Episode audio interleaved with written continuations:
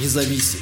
Новости Баренц обзор. Госдума России приняла законопроект о конфискации имущества по политическим уголовным статьям. 31 января Госдума в третьем окончательном чтении приняла законопроект, позволяющий конфисковывать имущество по ряду политических статей Уголовного кодекса. В список входят статьи о дискредитации российской армии, фейках о российской армии, призывах к экстремизму и сепаратизму, призывах к деятельности, направленной против безопасности государства, госизмене, шпионаже, неисполнение приказа и дезертирстве, а также некоторые другие. Отметим, что именно эти статьи Уголовного кодекса Российской Федерации после начала войны в Украине российское государство стало использовать для фабрикации уголовных дел в отношении активистов, журналистов и других групп людей, не согласных с режимом. Один из инициаторов данного законопроекта депутат Госдумы Андрей Луговой, который является исполнителем отравления Александра Литвиненко в Лондоне. Перед пленарным заседанием, на котором рассматривался законопроект о конфискации имущества, Луговой с нескрываемой ненавистью прокомментировал значимость данного законопроекта. Если ты публично призываешь к тому, чтобы нарушить национальную безопасность нашей страны, то помимо того, что ты должен немножко посидеть в тюрьме, ты должен лишиться своей квартиры, своего дома, своих денег, любого другого имущества, которым ты вправе пользоваться. Сидеть там, убежав из страны, конечно, легко и приятно. Поэтому любой тот, кто с этого момента попытается нанести ущерб своей родине, своей стране и гражданам Российской Федерации, лишится всего. И подохнет там, за пределами нашей страны, как последняя собака,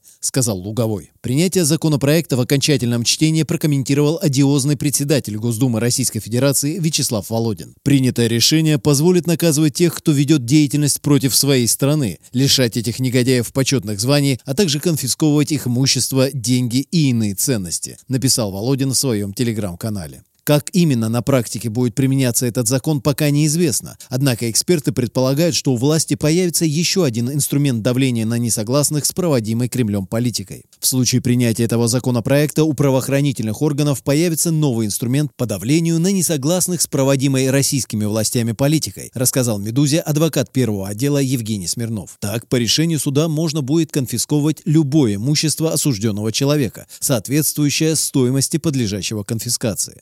Означает риски лишения квартир, машин и другого имущества осужденных, приобретенного еще до совершения преступления. Правозащитный проект «Первый отдел» также отмечает, что конфискация имущества возможна только тех денег и ценностей, которые получены в результате совершения преступления, а также предметы, с помощью которых человек нарушил закон. Помимо этого, в некоторых случаях это могут быть средства и имущество, используемые или предназначенные для финансирования преступной деятельности. Парень Самсервер